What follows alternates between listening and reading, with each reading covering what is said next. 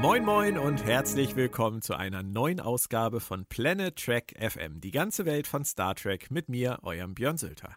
Wir haben heute Ausgabe 52 und die Besprechung der dritten Episode Temporal Addict aus der nagelneuen Serie Star Trek Lower Decks zu fassen. Eingeladen habe ich mir dazu heute die Autorin, Kolumnistin und Übersetzerin Claudia Kern und meinen Co-Piloten Moritz Wohlfahrt alias Darmok auf dem Ozean. Moin, ihr zwei. Moin Björn. Sei gegrüßt. Schön, dass ihr da seid und auch schön, dass du da bist, Claudia, nachdem wir uns das letzte Mal ja bei Star Trek Picard gehört haben. Ja, was ja schon eine Weile her ist. Richtig, richtig. Aber da wir jetzt ja mehrere Star Trek-Projekte im Jahr haben, werden die Pausen ja immer kürzer. Also irgendwann müssen wir tatsächlich ja wöchentlich miteinander sprechen. Was heißt müssen? Dürfen. Und, ich wollte ähm, gerade sagen, müssen. ja, ich meine, es kommt drauf an, wie die, die Serien gestalten. Dann könnte das entweder zum Müssen oder doch zum dürfen werden. genau, das, das können wir ja dann während dieser Staffel Lower Decks nochmal äh, gemeinsam evaluieren. Wir haben die letzten zwei Wochen ähm, mit dem Christian Humberg zusammen über Lower Decks gesprochen, haben dann am Anfang immer so einen kleinen Blog über Star Trek News gemacht. In der letzten Woche ist äh, relativ wenig passiert, finde ich. Die absolute Breaking News, die ich noch irgendwo gesehen habe, ist, dass Brent Spiner enthüllt hat, wer der schlechteste Schauspieler war, mit dem er an TNG zusammengearbeitet hat.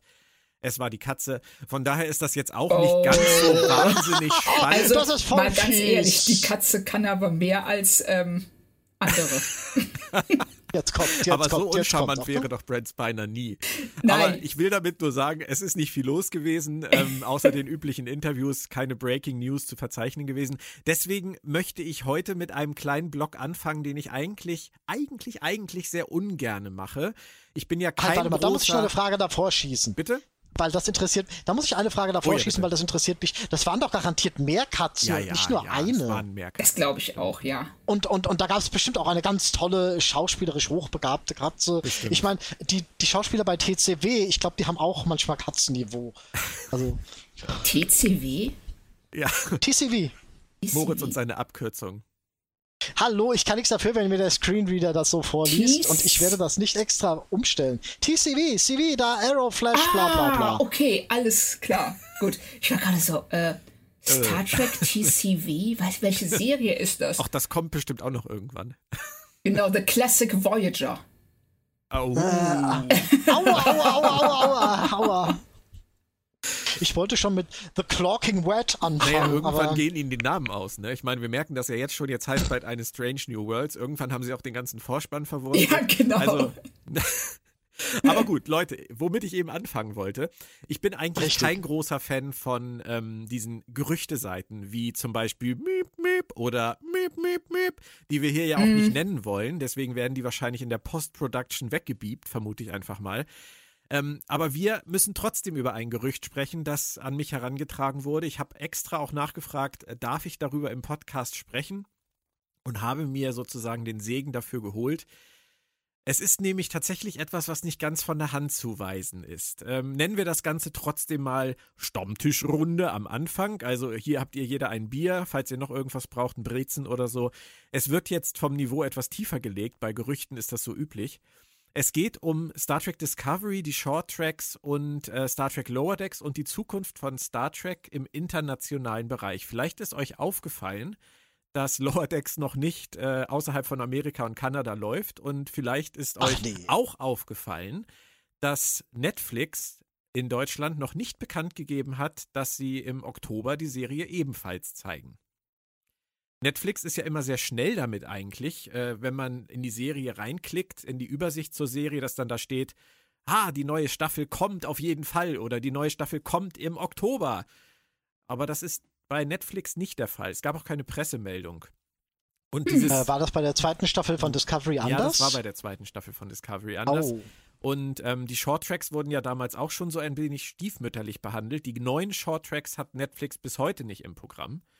Und ähm, das Gerücht besagt, dass es zwar sein kann, dass es noch eine Einigung gibt in irgendeiner Form für den deutschen internationalen Markt, es aber auch sein kann, dass CBS alles auf die Karte ihres neuen internationalen Streamingdienstes setzt, für den sie solche Sachen wie Lower Decks und Star Trek Discovery einfach brauchen werden. Genauso wie Disney Plus The Mandalorian gebraucht hat. dass sie einfach versuchen wollen, das so schnell wie möglich umzusetzen und dann mit diesen ganzen Produkten, die sie haben, auf ihrem eigenen Streamingdienst durchzustarten, anstatt die jetzt noch vorab an andere zu vergeben. Was haltet ihr davon? Würde Sinn machen? Naja, wie du eben schon selbst äh, gesagt hast, Mandalorian hat es vorgemacht, Disney hat es vorgemacht, von daher, ja, möglich ist das. Ich halte das. Nur äh, würde es mich ein bisschen wundern, weil äh, CBS All Access eigentlich bis jetzt keinerlei Allüren gezeigt hat, das irgendwie äh, so weit auszuweiten, doch, doch, weltweit vertreten doch, zu sein. Natürlich. Und jetzt wollen sie ihn ja erstmal umbenennen. Also momentan ist ja Paramount Plus der Name, der am wahrscheinlichsten ist. Und es kann, denke ich, durchaus sein, dass sie das alles beschleunigen. Claudia, kannst du dir das vorstellen, dass Discovery zum Beispiel wirklich nicht mehr bei Netflix läuft? Ich kann mir das schon vorstellen. Also ähm, Star Trek, also die, die, die, ja, die Studios hinter Star Trek, ob jetzt ähm, ähm, Paramount oder äh, CBS, die schielen ja schon lange mit äh, großem Neid auf das, was Disney mit Star Wars gemacht hat und mit Star Wars hat. Ja.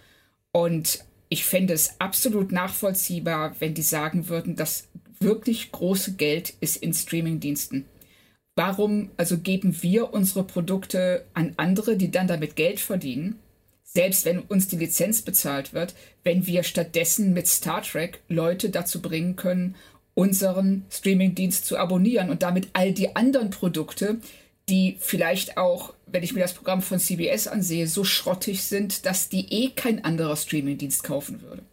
Hm klammern wir mal Good Wife aus. Ja, ja, ja, absolut. Also ich äh, habe nichts gegen Good Wife, aber CBS hat eine. Ja, ja, das ist richtig. Ja, das ist die richtig. Demografie ist von CBS und das Programmangebot ist doch eher dürftig. Und da ist Star äh, Trek der, das absolute Zugpferd. Es wäre natürlich mhm. aber gerade jetzt auch für den deutschen Markt schon ein ziemliches Desaster, wenn nach Lower Decks auch Discovery nicht im Oktober hier starten würde, oder? Claudia? Das, da wird es dann anfangen arg zu, werden. Moritz. Dann fang du an, Moritz. Da wird es dann wirklich anfangen arg zu werden. Mehr wollte ich dazu auch eigentlich nicht sagen. Der Lower Deck Trend ist interessant, er ist bedenklich, er ist merkwürdig, aber er ist eben auch komplett nachvollziehbar. Von daher ja zu allem. Komisch wäre es, aber nachvollziehbar. Sehe ich auch so. Also ich glaube auch, es ist für ähm, der deutsche Markt ist ein großer Markt, vor allen Dingen auch äh, mit sehr loyalen Star Trek-Fans. Und ähm, die, ich weiß jetzt nicht, wie man als Fan da reagieren würde, wenn im Oktober, ich sag, wenn Lower Decks nicht verfügbar wäre, wenn Discovery vielleicht nicht verfügbar wäre. Was ist mit der nächsten Staffel Picard? Mhm. Ähm, da wäre ich jetzt nämlich auch noch drauf gekommen, weil Thema. Amazon da ja auch schon mit drin genau. hängt. Ist halt die Frage, was die für einen Vertrag gekriegt haben. Ob die einen, Vertrag gekriegt haben für die erste Staffel oder für die ganze Serie. Genau, Würde richtig. aus CBS-Sicht ja keinen Sinn machen, die ganze Serie zu verkaufen, wenn sie solche Pläne in der Schublade haben. Richtig. Aber da müsste doch Netflix erst recht irgend so eine Art von Plan gemacht haben. Aber wie man gesehen hat an den Shorttracks beispielsweise, da läuft nicht alles rund. Nein. Also, Richtig. dass die Shorttracks bei Netflix ähm, international nicht diesen Stellenwert eingeräumt bekommen haben, wie zum Beispiel jetzt in Amerika, das wundert mich schon, weil die Shorttracks in Amerika sind eine eigene Serie.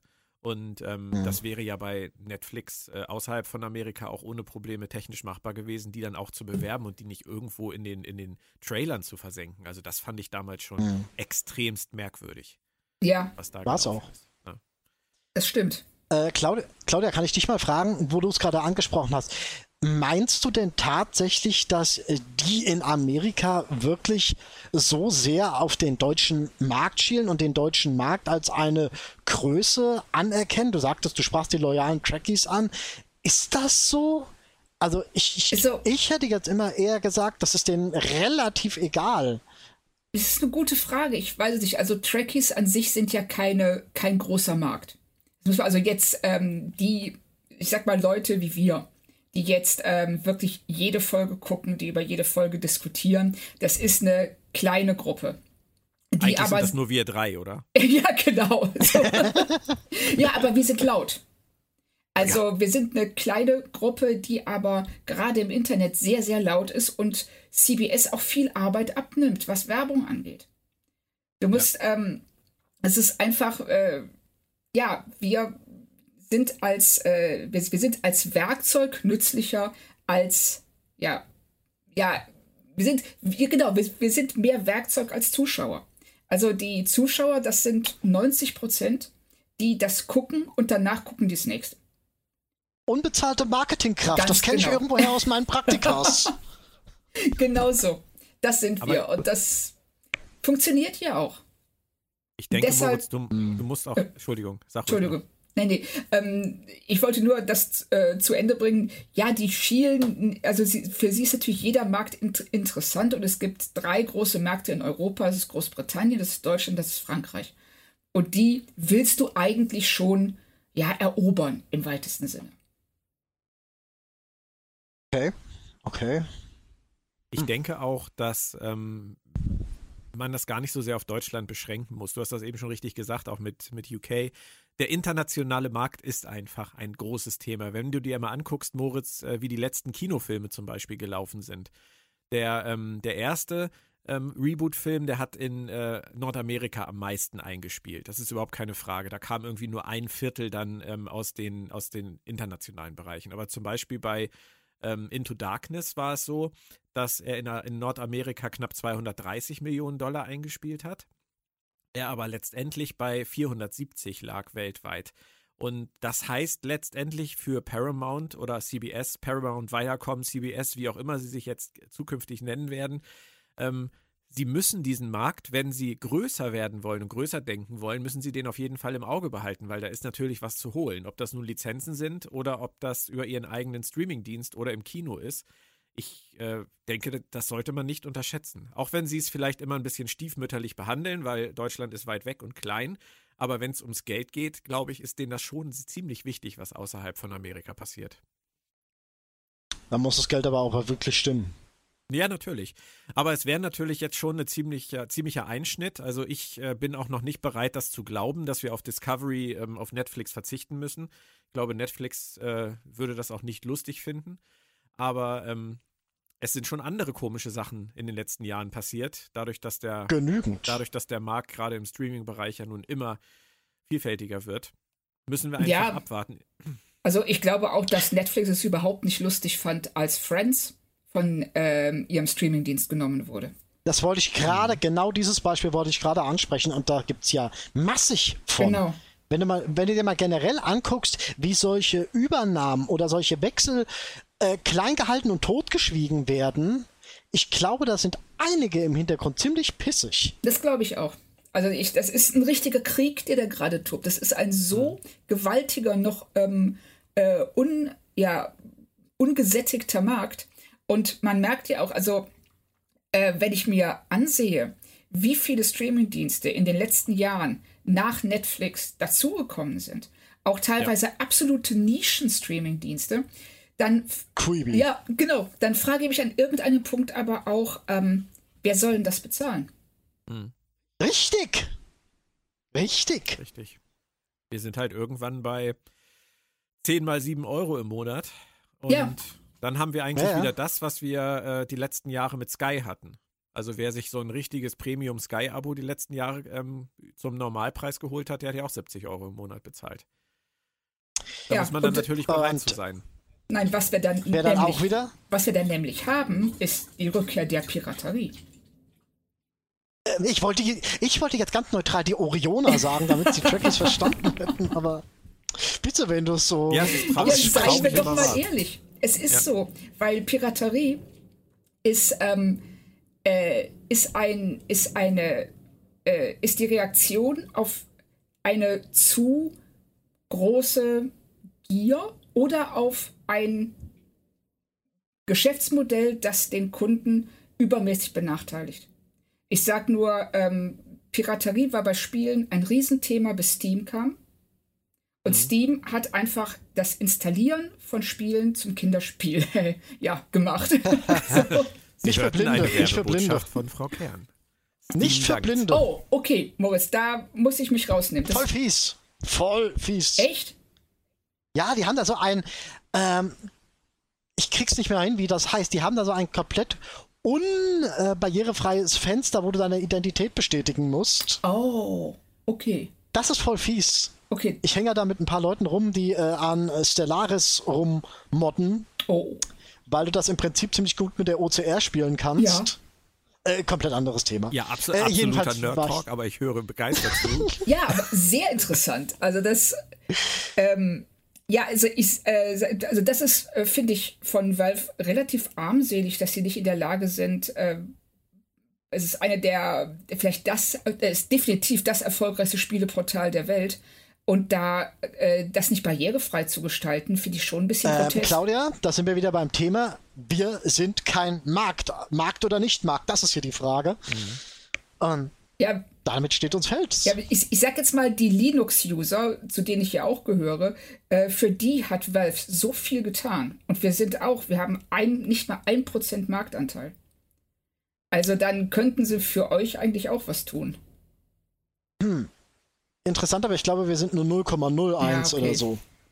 Es ist, es ist verdammt wenig, aber Linux ist ein Name. Linux hat einen gewissen, ein gewisses Maß an Bekanntheit. Selbst Björn wird Linux was sagen und äh, ja, ja. Es ist eine andere Richtung. Das stimmt, das, sind, das ist ein bisschen wie Äpfel und Birnen vergleichen, das ist richtig. Hast du mich eigentlich gerade gedisst? Selbst Björn wird Linux was sagen.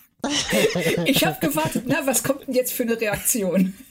Hat ein bisschen gedauert. Aber ähm, ich wollte nur ganz kurz den Zuhörern einmal zwischendurch die Meldung geben. Nein, ihr seid hier nicht im aktuellen CT-Podcast gelandet. Wir sind immer noch bei Planet Track FM und wir kommen bestimmt auch gleich aufs Thema Star Trek zurück. Aber ich lasse Moritz und Claudia das noch ausdiskutieren. Nee, nee, nee, wir sind eigentlich durch. Ja, das ist. Das machen wir nee, irgendwann mal es, Äh, es ähm, war einfach nur, als, äh, um den Bogen zurückzuziehen zu ähm, Streamingdiensten und Star Trek, ähm, äh, Piraterie ist, wie schon mal oft gesagt wurde, ist ein Serviceproblem. Hm. Also Leute. Was, womit wir es nicht gutheißen wollen. nein, nein, nein, das hat damit nichts zu tun. Das ist völlig wertneutral gesagt.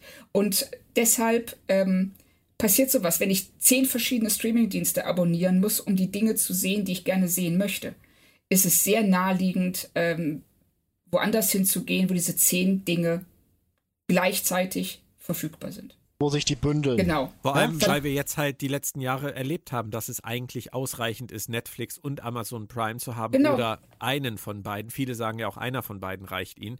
Aber ja. Richtig, zwei, zwei ist halt schon anders als jetzt inzwischen sind es schon drei, vier, je nachdem, was man halt gern gucken möchte. TV Now ist auch manchmal ganz nett für Leute, die irgendwas nicht im, im linearen Fernsehen in Deutschland gucken.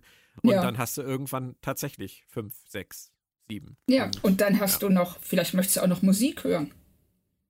Oder Spiele spielen oder ja. Ja, ja. Bücher, Bücher lesen. lesen. ja. Hallo Verlag. Äh. Audible-Abo. Ja. Wir sind, ja, ja, ja, wir sind trotzdem jetzt wieder bei Star Trek Loratex angekommen. Verlassen die Gerüchteküche, verlassen äh, die Probleme mit äh, Linux und äh, Steam und so weiter. Und Claudia, ich würde. Stellaris. Entschuldigung. Und Claudia, ich würde ganz gerne, weil du die letzten zwei Podcasts ja nicht dabei warst, von dir mal wissen, wie du überhaupt die ersten zwei Episoden von Lower Decks erlebt hast. Also der Pilotfilm Second Contact ähm, hat sich ja ziemlich viel auf die Figuren gestürzt und uns die Figuren vorgestellt und dazu eine recht, ich will es mal, generische Geschichte über einen Zombie-Ausbruch äh, erzählt. Wie ist das bei dir angekommen, dieser Pilot? Ähm, ich, hab, ich bin mit sehr wenigen oder mit sehr niedrigen Erwartungen reingegangen und äh, war richtig ja, ich will nicht sagen begeistert, aber äh, ich war am Ende super zufrieden mit dem, was ich gesehen habe. Auch wenn ähm, ein paar Sachen sicherlich noch, ja, gewöhnt. Hey Sherlock. Bitte? Hey Sherlock. oh, ja, man hat ihn gehört, ne? Der hat sich gerade ja. geschüttelt. ähm, also zum einen Mariners Dialoggeschwindigkeit im Pilotfilm ja. ist wirklich gewöhnungsbedürftig. Und äh, man hat versucht, sie eben als sehr energiereich und enthusiastisch darzustellen. Äh, das war zu viel. Das nehmen sie ja auch in der zweiten Folge schon zurück, was super ist. Ähm, die Beziehung zwischen ihr und Bäumler fand ich sehr schön. Ich mag die Nebenfiguren, vor allen Dingen Rutherford mit seinem ähm, vulkanischen Implantat. Das, äh, der hat mir sehr gut gefallen. Dr. Taina, äh, Tandy, Captain Freeman. Tandy. Ja. Also alles Figuren, die ich von Anfang an sympathisch fand, mit denen ich äh, direkt was anfangen konnte. Und mhm. ganz wichtig, ich hatte bei dem Piloten auch direkt den Eindruck, diese Serie, die hat sich zwar noch nicht ganz gefunden, die tastet sich noch an ihre Identität heran, aber sie ist auf dem richtigen Weg. Und sie geht sehr geradlinig auf diesem Weg voran. Und das ist etwas, das mir bei Picard wie auch bei Discovery gefehlt hat. Ich finde es ganz interessant, dass du das eben angesprochen hast mit Mariner, weil mich das ja auch so sehr gestört hat mit ihrer Dialoggeschwindigkeit. Ich gucke ja. gerade auf Netflix Biohackers. Ich weiß nicht, ob ihr das zufällig oh, gesehen habt. Ja. Mhm. Und ähm, da gibt es ja diese Figur Chen Lu, die ja. Äh, ja auch wahnsinnig schnell spricht. Und die nervt ja. mich mindestens genauso wie Mariner. Also von daher ähm, hat, ja, bei setzt Mariner, sich das Problem für mich fort. Aber, sie, aber bei Mariner nehmen sie, sie es ja schon in der zweiten Folge deutlich ja, das zurück. Stimmt. Das stimmt. Also, das ist auch ähm, der Plot in der ersten Folge, den finde ich auch ein bisschen zu vernachlässigen. Da, das ist nicht so doll. Ähm, im, in der zweiten Folge, die ja im Grunde genommen wie äh, eine Wiederholung der ersten Folge wirkt, was die Beziehung zwischen Mariner und Bäumler angeht. Mhm. Und auch ähm, äh, wieder die gleiche Erkenntnis, seine ähm, aus Büchern stammende Bildung kann mit ihrer praktisch gesammelten Bildung nicht mithalten. Ähm, da fand ich die Nebenhandlung um Rutherford, der die verschiedenen Karrieren ausprobiert, ja. sehr viel besser. Vor allen Dingen die ähm, Reaktion seiner Vorgesetzten, wenn er dann hingeht und sagt, so ja, ich kann das zwar, aber ich mag es nicht, ich möchte was anderes ausprobieren. Und diese wirklich diese absolute Star Trek Reaktion, dann zu sagen, oh wow, es ist super, dass du diese Erkenntnis hattest, wir wünschen dir viel Glück. Ja. Und nicht negativ darauf zu gehen. Das ist so, also die ersten beiden Folgen ähm, Lower Decks sind für mich schon mehr Star Trek als die ganze letzte Staffel Picard. Wow. wow. das, Aber ist der Vergleich These. nicht ein kleines bisschen, ist der Vergleich nicht ein kleines bisschen, äh, äh, äh, wie sage ich denn das? Sag ruhig. Unpassend oder fies, und ich meine nicht böse, ähm, du kannst doch keine, äh, kein Serial, das im Schnitt äh, aus 10 mal 50 Minuten besteht, ähm, mit 20-minütigen abgeschlossenen Episoden. Ja, doch, kann ich schon. Finde ich ein bisschen. Na? Ja, klar, warum denn nicht? Weil beides will Star Trek sein. Und beim einen sage ich ja, das ist, das ist eine Star Trek-Welt, die im Rahmen von dem, was wir bisher in diesem Universum erlebt haben, vorstellbar ist. Und das andere nicht.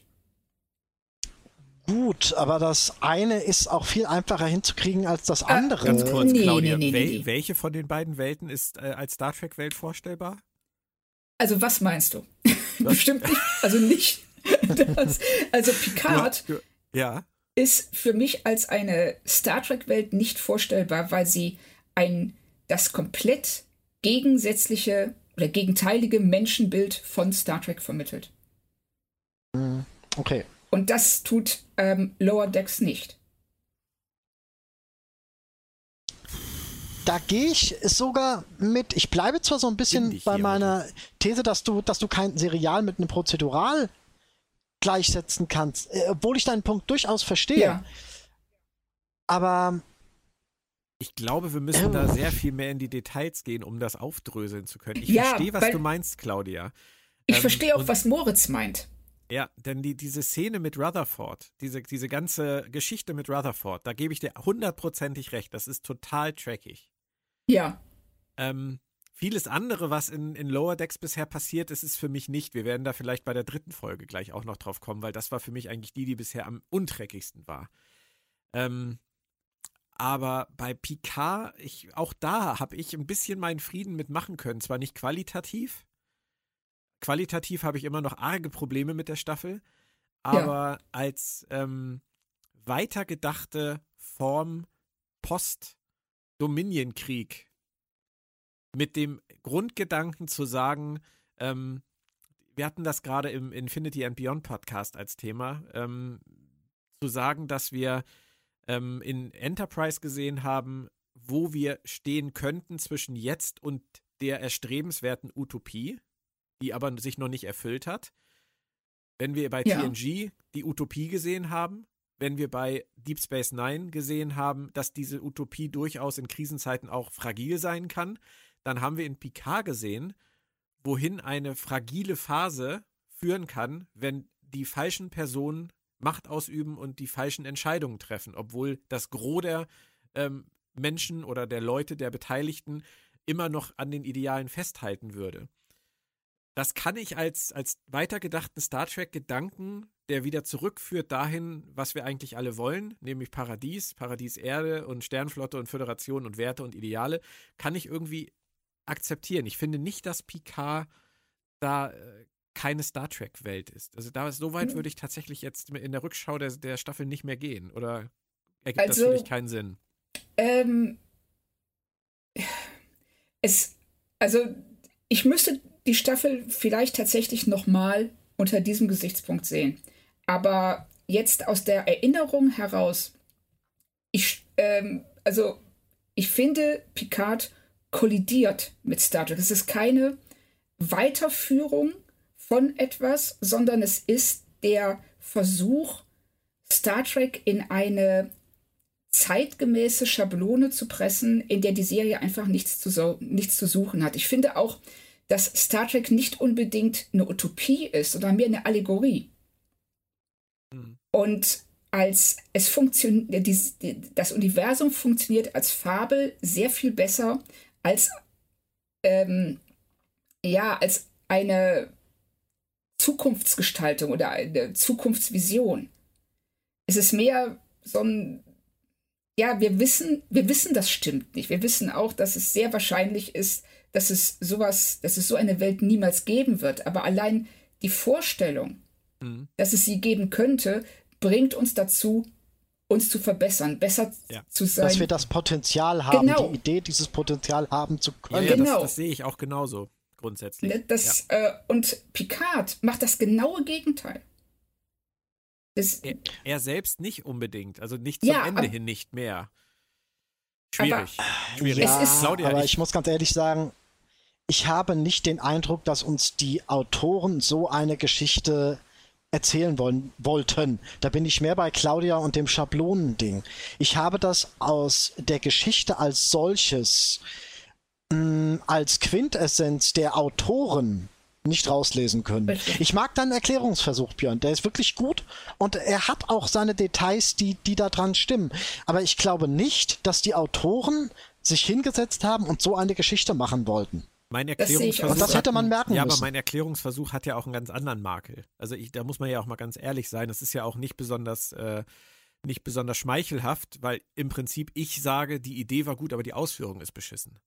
Von ja. daher ähm, ist es, macht es das Ganze nicht besser. Ich, ich befürchte, Claudia, ähm, wenn die Ausführung, die, die Ausführung der Drehbücher von Anfang an besser gewesen wäre, wäre uns allen vielleicht auch klarer geworden, was sie hätten sagen können, wollen. Unter Umständen würden wir dann gar nicht darüber diskutieren müssen.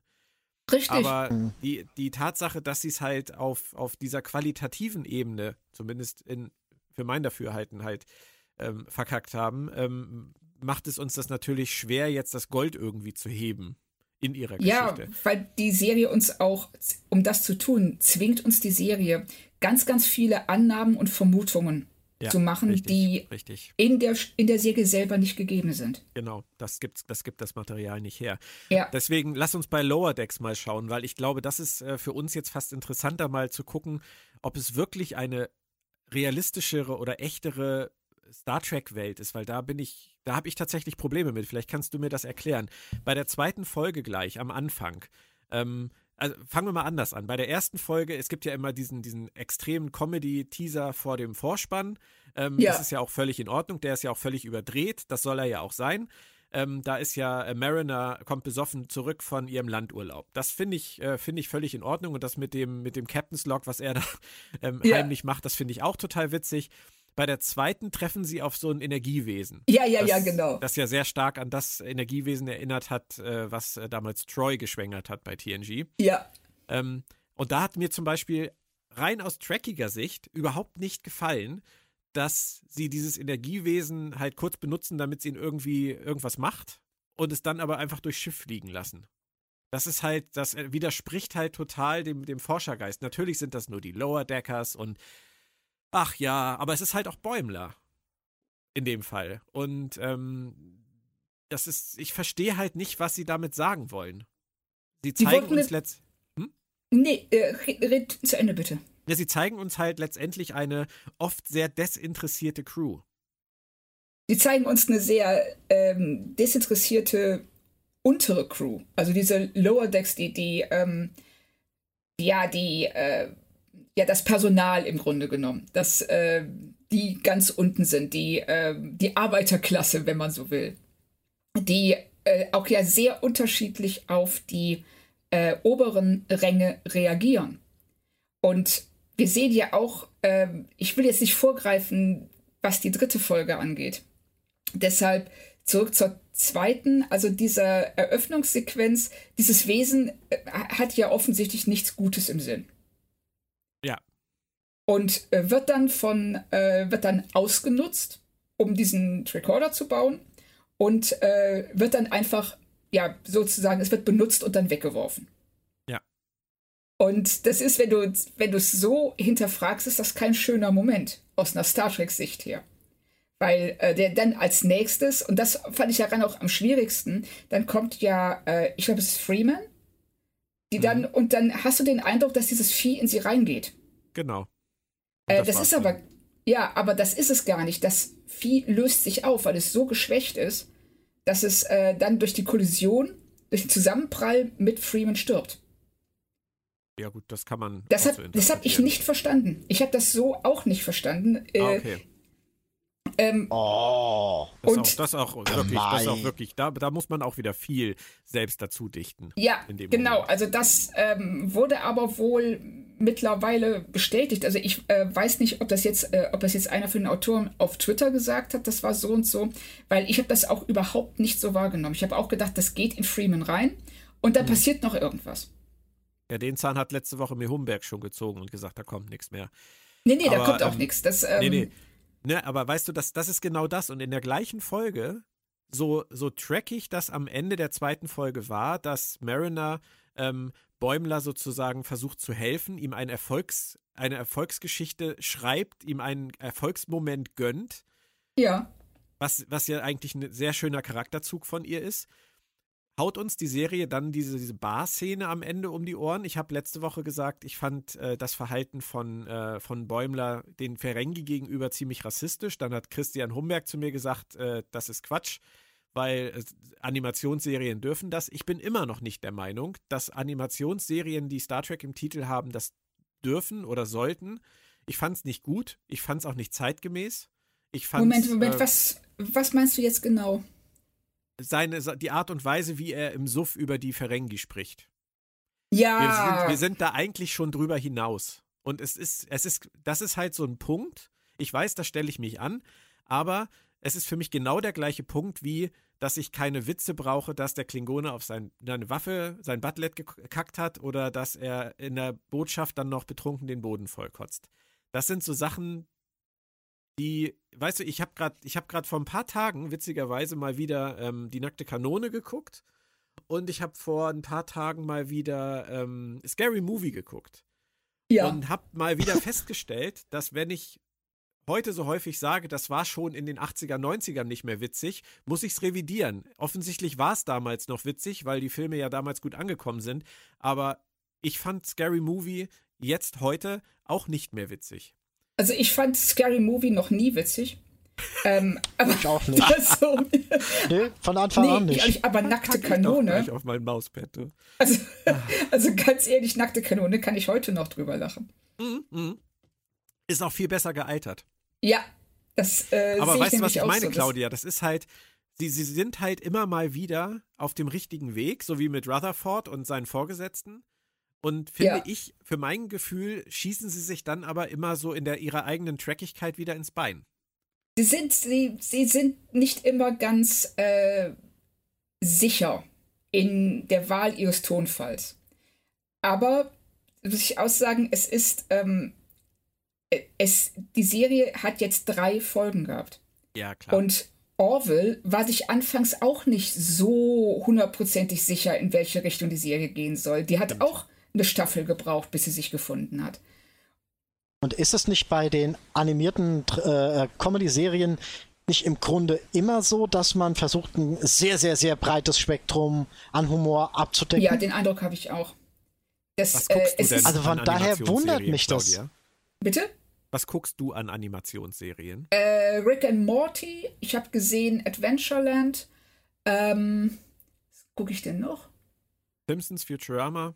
Äh, Futurama habe ich natürlich gesehen. Simpsons gucke ich nicht mehr. South Park habe ich gesehen. Bob ähm, Bob's Burgers, bitte? American Dad. American Dad, Family. richtig, Family Guy. Ähm, okay, dann bist du ja eigentlich die Koryphäe hier im Cast. Also würde ich jetzt nicht sagen, ich habe es gesehen, ich, hab, ich, bin dem, ich bin dem jetzt nicht sklavisch gefolgt, aber so. Darum geht's aber, darum geht's aber. Also wir, wir, da müsste man wirklich mal jemanden fragen, der das, der dem sklavisch hinterherrennt, wie wir allem, wo Star Trek draufsteht. Ja. Ja. Äh, ach so, du meinst, was jetzt die Konvention des Genres angeht? Ja, ja, ja, ah, genau. Okay. genau. Also ich weiß nicht, ich habe schon den Eindruck, auch wenn ich so Sachen sehe wie jetzt Rick and, Rick and Morty, dass ähm, ähm, sehr schnell sehr viele kurze Szenen hintereinander folgen, in denen oft auch krasser Humor, auch oft auch Humor vorkommt, der die Figuren in dem Moment nicht sympathisch wirken lässt. Mhm. Also Sachen passieren sehr schnell und sehr unmittelbar. Ja. Das ist ja hier auch. Aber es gibt natürlich auch, äh, du sagst, so für diesen Ferengi-Moment, also der ähm, Moment, wenn Mariner von ihrem Traum über Khan erzählt. Mhm. Es, das, das, war zum Beispiel, fand ich, ein, einer der besten Momente der Folge. Ja. Das mag ich auch so. viel lieber als diesen Auf die Fresse-Humor. Ich, mich, mich stört der Auf die Fresse-Humor nicht. Also ich kann ja, man kann ja auch beides gut finden, aber das ist, ähm, ich will dir da auch nicht, äh, ich kann da keine großen Argumente vorbringen, weil das so Geschmackssache mhm. ist. Ja, ja, klar. Ich mag die, ich mag die Mischung nicht, weil es ab einem gewissen Punkt halt den Eindruck macht, äh, die haben sich hingesetzt und einen äh, Star Trek Galaxie Reiseführer gefressen und äh, da kotzen sie dann alles aus, was, was, was geht, von, von Z zu A und von B zu V. Und das in einer Zusammensetzung, die einfach, äh, einfach Salat ist. Also es ist einfach alles drin. Ja, aber und, und nichts irgendwie mit Struktur oder so. Das, ich mag. Deswegen ja, ist es einfach im Grunde nicht meins. Ähm, es ist äh, genau aus den Gründen ist es, glaube ich, meins, weil es so, weil mhm. es so. Ähm, ich weiß genau, was du meinst. Ähm, ich mag dieses Chaos. Ich mag, dass die offensichtlich noch nicht wissen, wer sie sind und einfach mal in alle Richtungen schießen. Ich glaube, sie, nein, nein, ich glaube aber tatsächlich, dass das zu den Konzeptionen gehört und dass das immer so sein wird. Ich, nicht, dass mich das, es stört mich auch nicht über die Maßen. Ja. Ich kann mit Lower Decks echt gut leben. Ja. Aber ähm, es ist nicht so, dass ich sagen würde, dass ich äh, gerade diesen Aspekt daran mag. Ich schon. Also ich mag das, ähm, ja, ich mag wirklich dieses, ähm, äh, dieses Frenetische. Dieses, mhm. ähm, dieses auch äh, nicht absehbare, in welche Richtung der nächste ja, Witz ja, ja, gehen ja, wird. ja, ich weiß, ich weiß. So, ähm, und äh, hier der Mike McMahon, der war ja, ja der, der schreibt ja auch für, der hat für Rick and Morty geschrieben. Ähm, ja. Und ich dachte, er hätte das erfunden. Nee, nee, erfunden hat das nicht. Erfunden hat nee? das nicht, meine okay. ich. Also, nee, nee. Äh, ihr wisst, dass der okay. damals diesen Twitter-Account hatte. Ja, ich weiß. Zur achten Staffel TNG. Ich glaube ihm das auch, dass er das alles nicht nachlesen muss. Ich glaube ihm das auch, dass das aus, aus ihm herauskommt. Ja. Dafür ist es ja. einfach zu viel. Zu viel. Ja. Und äh, alleine diese, jetzt in der zweiten Folge, Claudia, zum Beispiel diese äh, Rock People aus Star Trek 5. Ja, ja, genau. Mhm, Alter Schwede. Ja, das also, sind auch mein, die, das heißt, die ich toll finde. Ja, das Verrückt, ist auch klar, toll. Aber herrlich, einfach. Total herrlich. Ja. Und ähm, da weiß er natürlich auch, das versteht wirklich äh, der, der Otto-Normalkonsument, versteht das nicht. Das sind halt ja, irgendwelche, irgendwelche Wesen halt. Aber wenn du dann halt denkst, hä, Star Trek 5, geschnittene Szenen, irre. Das ist, ja. das ist halt, das finde ich total lustig. Aber lass uns mal auf die dritte Folge kommen und ich möchte ganz gerne noch einen Schlenker mit dir machen, Claudia, weil du es gerade eben gesagt hast. Du hast eben so schön gesagt, meine Kritik an dem Verhalten der Figuren zielt letztendlich auf die unteren Ränge ab. Ja. Ich finde aber in der dritten Folge ist die größte Arschkrampe überhaupt Captain Freeman. Weil, Absolut. Ja, aber das, das hebelt das ja komplett aus. Also Captain Freeman finde ich in dieser dritten Folge so dermaßen unsympathisch, inkompetent, sprunghaft und ähm, unrealistisch geschrieben für, eine, für einen Captain eines Sternflottenschiffes. Dagegen ist ihr erster Offizier ja ähm, ein Ausbund an Trackigkeit. Ähm, ich weiß jetzt nicht genau, worauf du abzielst, weil ähm, äh, Captain Freeman soll unsympathisch sein. Und für meine Begriffe ist Mariners gesamte Kritik an den oberen Rängen in Wirklichkeit eine Kritik an ihrer Mutter. Weil wir ja. sehen ja, das, was sie über mhm. Ransom sagt, stimmt ja gar nicht. Das stimmt. Sag ich ja. Der, der erste Offizier hat eine echt gute Figur gemacht. Nicht nur ohne Shirt, ja, sondern das, auch mit Shirt. ja, und natürlich den Kirk-mäßigen Doppelfaustschlag. Ja, also das absolut. so und völlig dem, groteskes. Dem, dem auf einen Stein Claudia, wir sind nicht mehr in den 2260ern. nee, nee, genau. genau. Ja, nein, aber ich, ich meine damit, Claudia, dass, äh, dass sich ja offensichtlich nicht nur die Lower Deckers noch nicht benehmen können, wie man das von Star Trek-Offizieren erwarten sollte, sondern dass sich auch der Captain dieses Schiffes nicht benehmen kann. Okay, zwei Worte. Captain Jellicoe. Ja, die Delta-Schicht wurde ja erwähnt in dieser Folge, von daher Ganz steckt genau. darin ja vielleicht auch ein kleiner Hinweis, aber. Absolut, das, das war Absicht. Das war, äh, das war definitiv Absicht. Du meinst, weil es auf diesem Schiff auch eine Delta-Schicht gibt, ist ja. Captain Freeman der weibliche Captain Jellicoe? Absolut. Also Captain wow. Jellicoe. Äh, wow. Also da zweifle ich keine Sekunde dran. Die Idee finde ich tatsächlich gut. Die finde ich wirklich gut. Da bin ich auch nicht drauf gekommen. Obwohl ich das mit Jellicoe sogar ähm, äh, erwähnt habe, als ich, als ich drüber geschrieben habe, bin ich auf die Idee wirklich nicht gekommen. Klasse. Ja. Aber Moritz ist nicht begeistert. Mm, er ist eh schwer zu begeistern. Wie gesagt, Claudia. da ist da, ja, nein, da ist wieder dieser, dieser Vergleich zwischen äh, den zwei Konzeptionen. Äh, da fällt es mir ehrlich gesagt generell schwer, Charaktere miteinander zu vergleichen. Die äh, in einer 20-Minuten-Serie pointiert äh, mit jedem Satz einen Karlauer raushauen, mit einem ähm, verknöcherten, schwierigen alten Captain gleichzusetzen. Ich glaube, nee, da musst du dann einfach. Ja, es stimmt die, schon, es stimmt schon, es ist was dran. Abziehen, Moritz, glaube ich. Mm. Ja. Das, äh, das glaube ich auch. Ich glaube, du hängst dich hier an was auf, an dem du dich gar nicht aufhängen müsstest. Ja, ist so. Mhm. Ist, ist, stimme ich dir vollkommen zu. Aber das ist, ich weiß, das darf man heute nicht mehr sagen, ist auch total verpönt. Das ist mein Star Trek.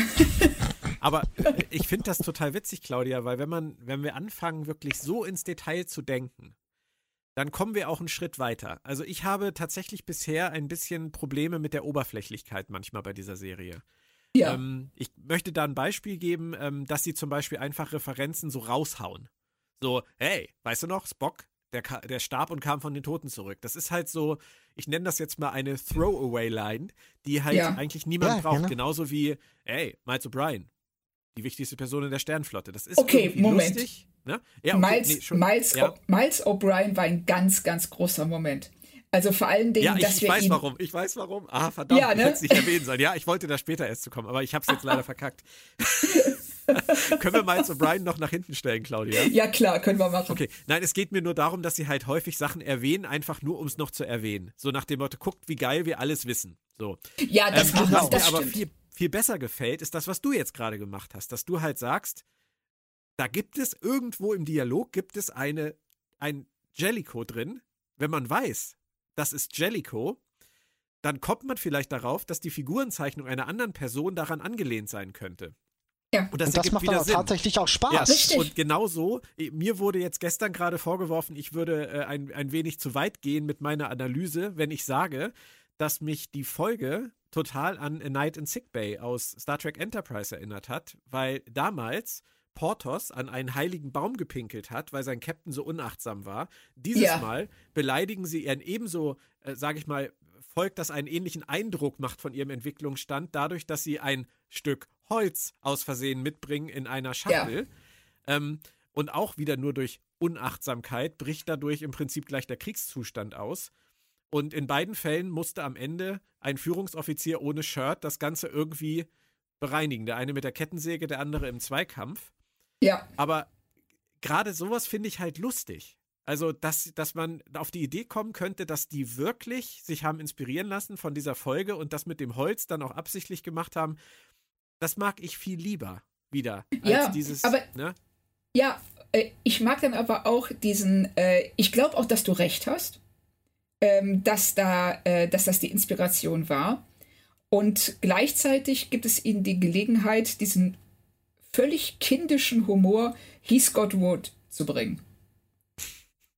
Also das, ähm, damit schlagen sie, und das finde ich, bringt die Serie tatsächlich auch auf den Punkt, dass sie ja. zwischen einer liebevollen Hommage äh, an Star Trek, oder ist es eine Hommage an? Ja, ne? Ja. Äh, eine Hommage ja. an Star Trek und ähm, ja, Schlagsahne, also die, die, die Sahnetorte im Gesicht Humor hin und her schwankt. Mhm. Und das äh, finde ich, also für mich macht es den Charme aus. Und du kannst es als Star Trek-Kanon-Serie ernst nehmen. Ja, ich nehme das ernst. Also das, Weil Herr, ähm, Herr Humberg zum Beispiel sagt ja, so wie die Serie läuft, ist das kein Kanon. Kann kein Kanon sein. Äh, weiß, äh, was ist da seine, was sind seine Argumente? Worauf begründet er das? Ich glaube, die sind ähnlich wie meine oder auch ähnlich wie Moritz, dass wir halt sagen, dass die Serie von der Machart so überkandidelt ist, dass das halt nirgendwo in den Star Trek-Kanon reinpasst. Kein, kein Captain Riker könnte mit der Titan realistisch, also aus der Captain Riker aus der Realserie, könnte mit der Titan realistisch auf diese Crew der Cerritos treffen. Die könnten ah, sich in so. keiner, in keiner Star Trek Realserie könnten die als Realcharaktere, so wie sie sind, mitspielen. Oder? Meinst du, dass eine Michael Burnham auf der TNG Enterprise länger als fünf Minuten bleiben würde? Guter Punkt. Auch eine Fähnrich Sonja Gomez ist äh, relativ schnell wieder verschwunden. Ja. Und ich glaube, ich möchte Obwohl mir eine Tilly nicht in der Animated-Version vorstellen. Oh wow. Ach, wieso? Die passt da rein. Aber ja, das wäre zu viel. Ja, aber wenn wir mal die, die Figuren aus Discovery jetzt zum Beispiel mal überzeichnen und äh, Burnham uns mal überzeichnet in einer Animationsserie vorstellen, als Dauertränen mehr. Ähm, nee, das wäre also großartig. Das wäre also absolut also, großartig als so ein so ein Running Gag, dass jedes Mal, wenn du die äh, Tür zu ihrem Quartier aufmachst, die da sitzt und weint. Und das so mittlerweile dann irgendwann so bis zum Hals in Tränenflüssigkeit. Ich habe gerade meinen Burn-Moment. Ja, genau. So am Ende der Staffel ist das denn so ein riesiger Swimmingpool. Also du würdest sagen, wenn man den ganzen, den ganzen überkandidelten Kram einfach so ein bisschen oben abschneidet, mit der ja. Schere so die Spitzen abschneidet, dann bleibt eigentlich schon etwas übrig, was gut in den Kanon passt es ist absolut Star Trek. Also es ist, ähm, ich sehe jetzt wirklich abgesehen von den, wie du schon sagst, von der, ähm, äh, von den Genrekonventionen einer Animationsserie, ähm, sehe ich jetzt nichts, was mich davon abbringen würde, das als Kanon zu bezeichnen und das oder zu betrachten. Und das ist wirklich nur Beiwerk. Das ist Deko, aber das Fundament ist Star Trek. Wie siehst du das, Moritz? Ich kann wirklich beide Seiten der Sichtweisen verstehen. Von daher wüsste ich nicht, für was ich mich da tatsächlich letztendlich entscheiden sollte.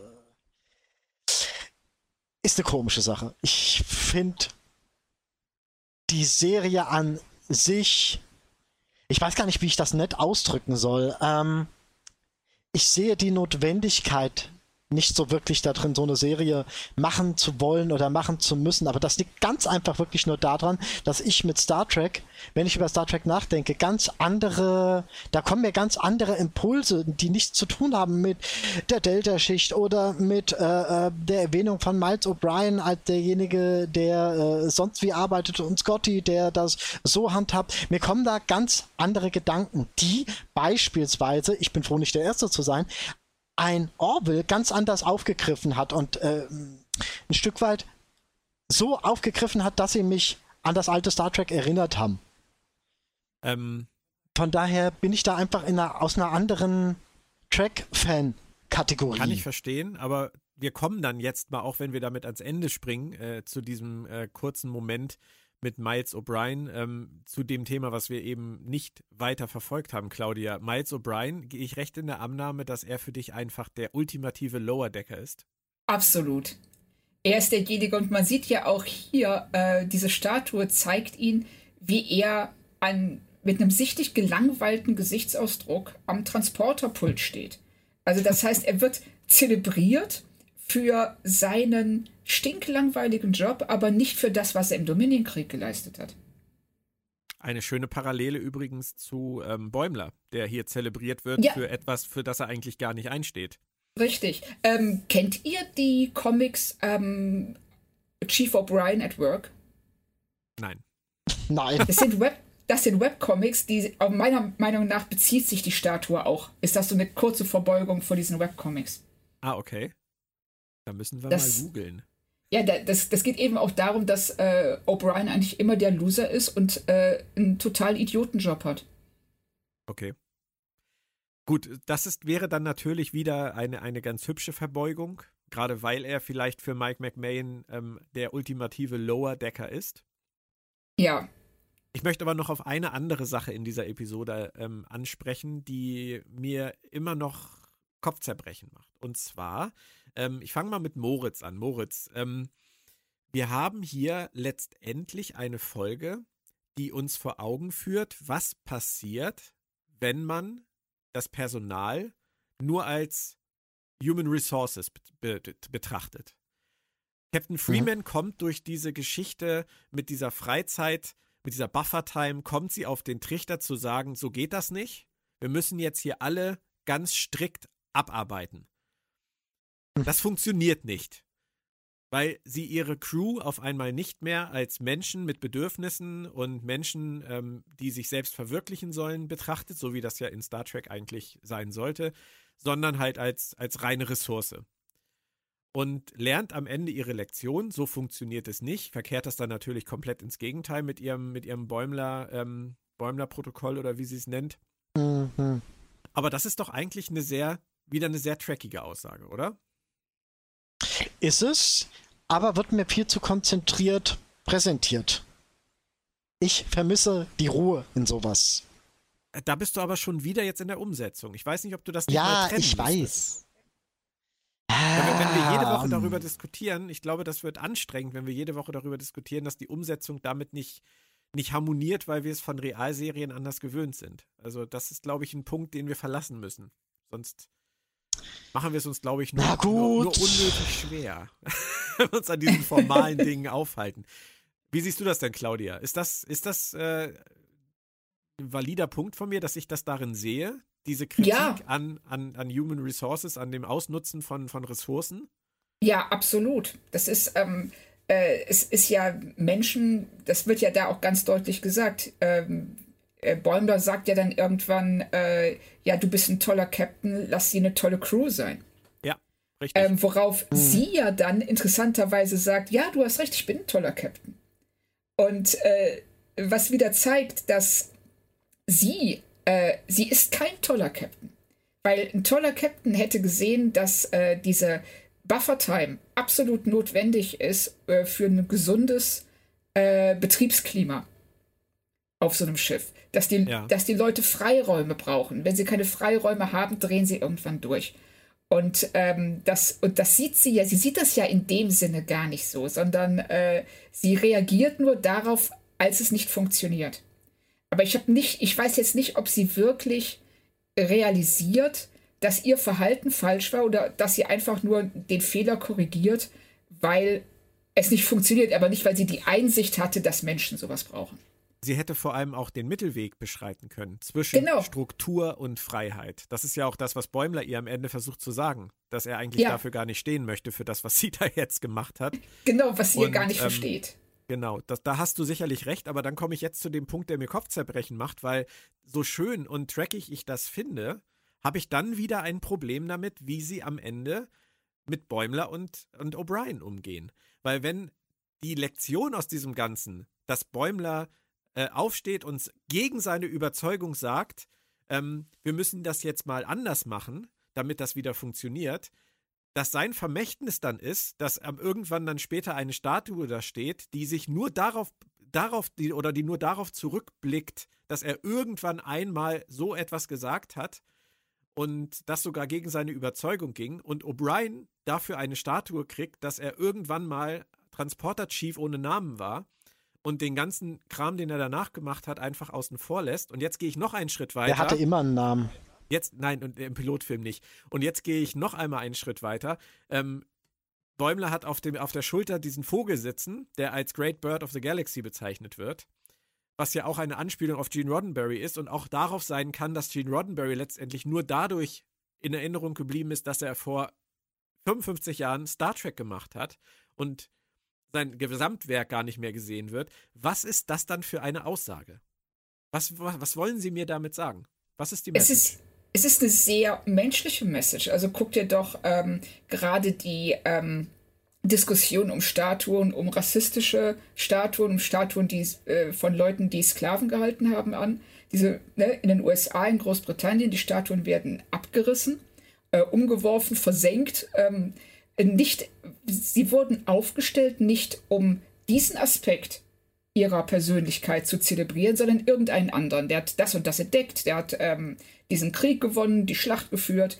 Ähm, das heißt, wir nehmen je nach der Zeit, in der wir uns befinden, bestimmte Aspekte von Personen, die wir hochhalten.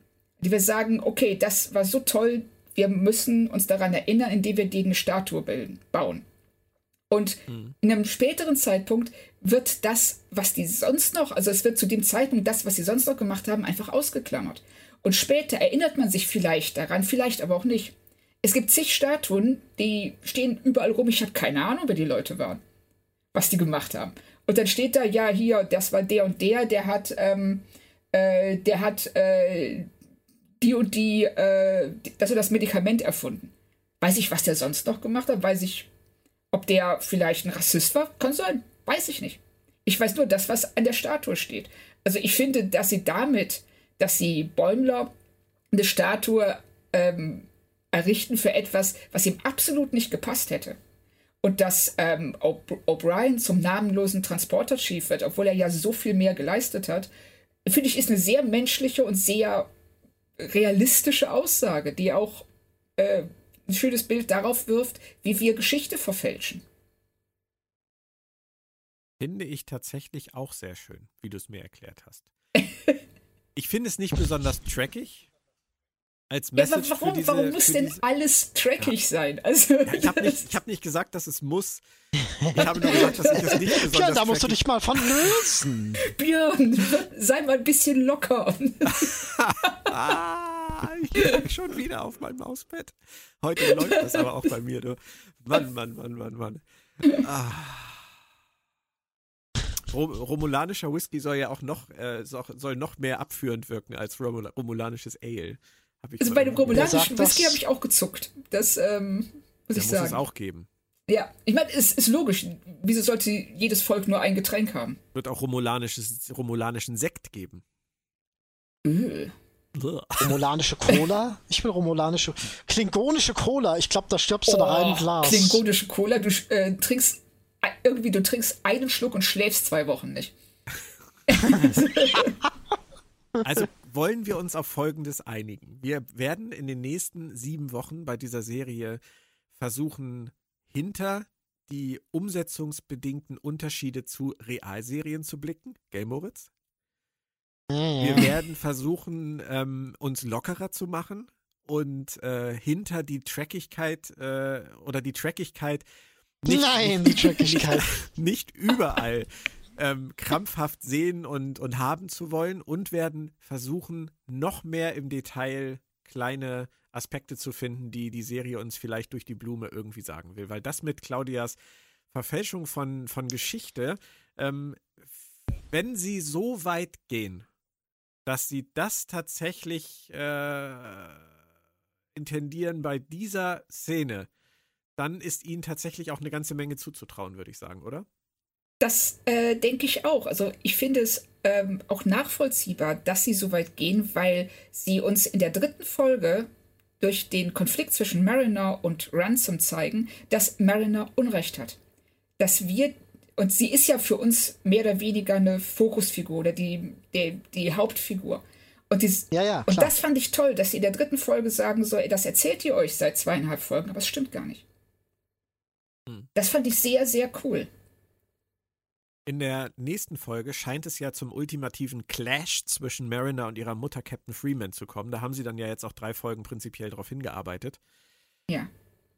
Schauen wir mal, wohin es uns bringt. Ich würde mich freuen, wenn äh, ihr Lust habt, nächste Woche noch einmal in dieser Besetzung zu sprechen. Ähm, Sehr gerne. Gucken, was wir dann finden. Habt ihr noch Anmerkungen zur dritten Episode oder sind wir von eurer Seite auch durch? Ähm, eine Sache, und ich meine das nicht so negativ, wie es rüberkommt.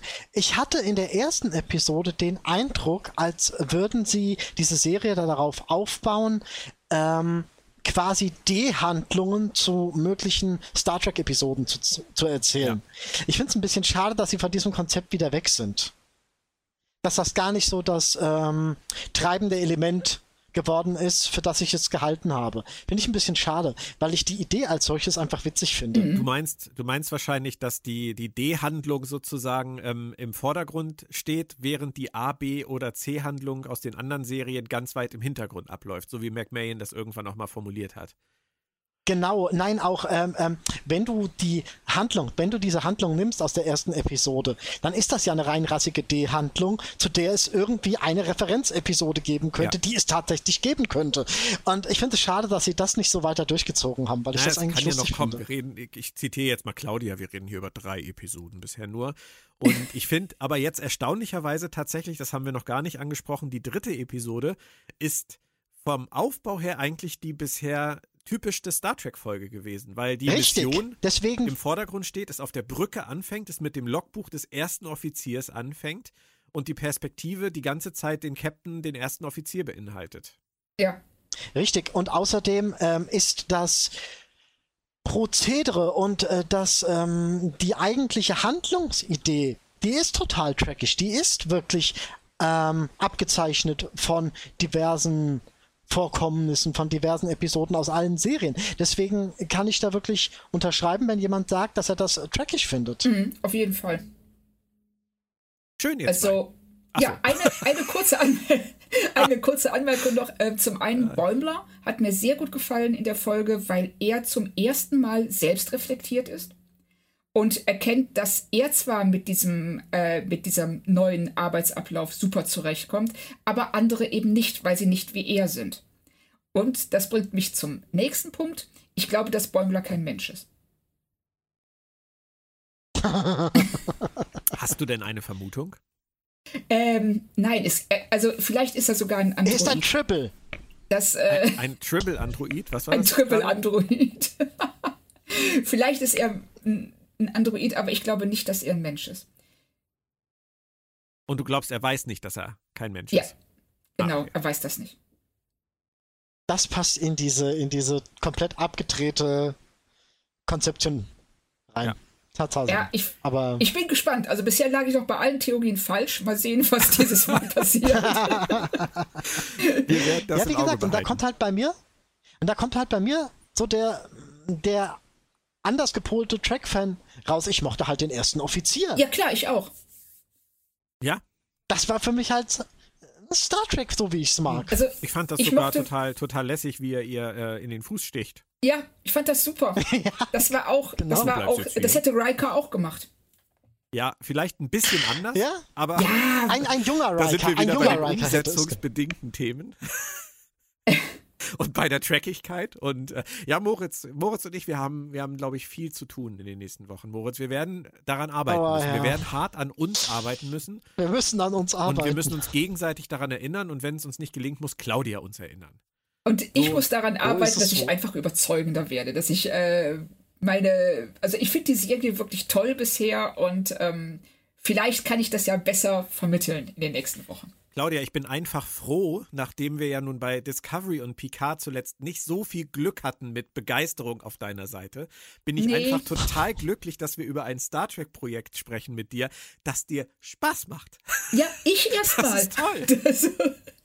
Das und wenn dann Moritz und ich den Job der alten Unken übernehmen müssen, ist das doch auch in Ordnung. Das, das ist in Ordnung. Ich kann damit total leben und das, ähm, weil äh, ich bin wirklich hoch erfreut darüber, dass äh, äh, es ich jetzt endlich mal wieder eine Star Trek-Serie gefunden habe, die mir wirklich Spaß macht. ein schönes Schlusswort. Ich danke euch beiden und wir haben es geschafft, dreimal so lange über die Folge zu sprechen, wie sie überhaupt nur gedauert hat. Das ist auch eine Leistung. Wir haben ja auch über andere Sachen gesprochen. Wir hatten ja auch einige Schlenker drin. Und wir haben nicht mal über meine Flatulenz gesprochen. Das, das nehme ich euch persönlich Dank. übel. Ja, okay. Also, bis nächste Woche und äh, euch wünsche ich erstmal noch eine sehr angenehme Woche und äh, wir hören uns bald wieder. Tschö, tschö. Tschö. Tschö, tschö.